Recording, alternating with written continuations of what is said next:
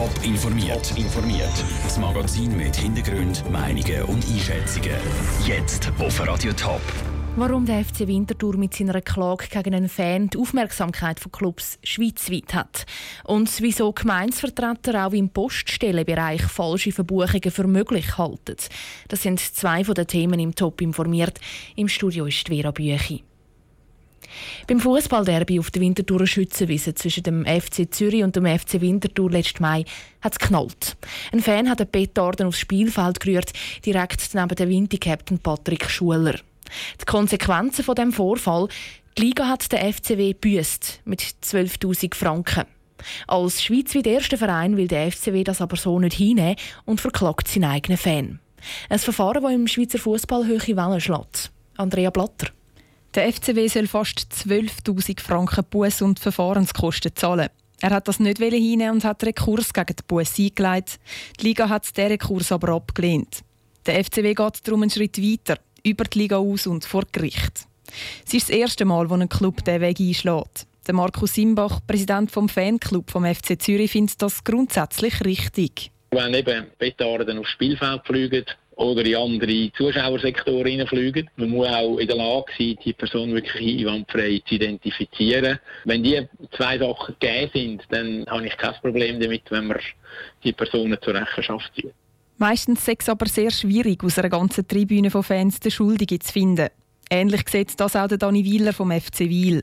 Er hofft, dass der FC Winterthur Recht bekommt und dass sich Fans in Zukunft vielleicht zweimal überlegen, ob sie Petarden rühren sollen. Ich habe Verständnis für den FC Winterthur. Er kann nichts dafür, wenn jemand äh, eine Petarde wirft. Und wenn man den Petardenwerfer kennt und erkannt hat, dann soll man ihn zur Rechenschaft ziehen. Das ist vielleicht auch ein bisschen abschreckend für andere, die das vielleicht im Sinn haben.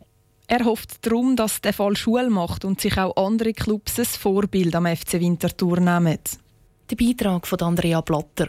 Der Fall kommt jetzt vor den Friedensrichter. Ob der FCW wirklich Erfolg haben, das ist offen. Rechtsexperten bezeichnen das Verfahren als sehr kompliziert. Es wird also spannend. Falsche Verbuchungen um den Gewinn schlecht rechnen, das hat die Postauto jahrelang gemacht, um mehr Subventionen zu bekommen. Die zuständige Nationalratskommission ist jetzt noch auf einen anderen Bereich der Post aufmerksam geworden, berichtet SRF, auf die Poststelle. Dort hat sich der Verlust vor zwei Jahren plötzlich verdoppelt.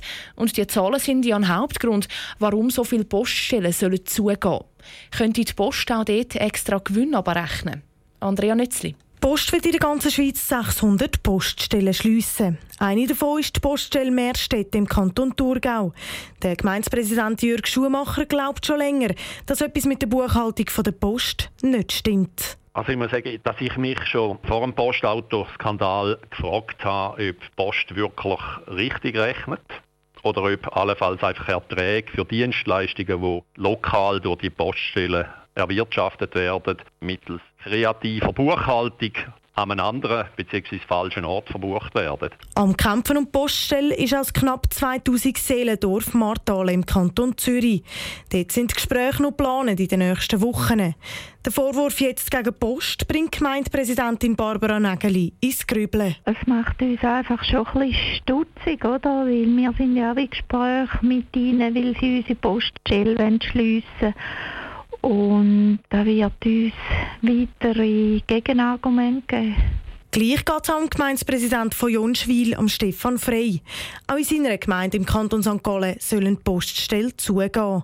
Der Vorwurf muss jetzt genau untersucht werden. Zuerst beschleicht einem ein ungutes Gefühl, nachdem man von Unstimmigkeiten bei den Postautosubventionen überall liest. Und dann kommt als zweites noch ein ähnliches Thema bei Poststellen führen. Als Einwohner kommt man sich dann ein bisschen über das Ohr gehauen vor. Wobei, zuerst muss man da jetzt untersuchen. Die Post aber wehrt sich gegen die Vorwürfe.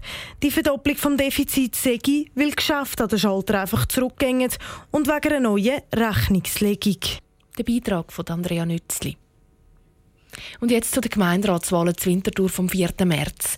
Elf Parteien bewerben sich um die 60 Sitze im Gemeinderat. Radio Top hat bei Neuwählern nachgefragt, was sie von diesen Parteien wissen wollen. Schüler an der Berufsbildungsschule Winterthur haben uns ihre Fragen verraten. Jetzt nehmen die Parteivertreter Stellung.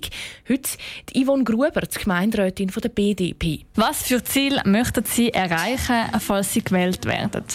Ich habe gewisse Ideen jetzt gesammelt und ähm, würde gerne mich einsetzen für Kleinunternehmen, also die kleinsten Läden und Gewerbe, die es sehr schwer haben und gleichzeitig auch für äh, Belange von Frauen, Minderheiten wie gleichgeschlechtliche Paare.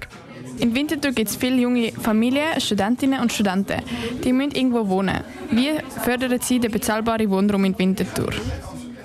Ich bin der Meinung, dass wir äh, gute Bedingungen haben für bezahlbaren Wohnraum. Meines Erachtens braucht es da nicht noch eine grosse Regelung. Das Kulturangebot für unsere Jungen ist sehr wichtig. Wie wollen Sie das in Zukunft fördern? Kultur ist auch mir sehr wichtig. Darum äh, bin ich auch in der gemeinderätlichen Kommission von der Kulturlobby. Ich besuche selber rege verschiedenste Veranstaltungen und gebe mein Möglichstes, um da Unterstützung zu bieten. Ich würde gerne öppe mal trainieren, schwimmen. Und mir ist aufgefallen, es fehlt in Winter ein zweites Hallenschwimmbad. Wann kommt das endlich? Ja, das wird nicht so schnell kommen, ein zweites Hallenbad. Wir hoffen, dass wir endlich einmal die Überdachung, Winterüberdachung anbringen. Das wäre schon ein riesiger Gewinn.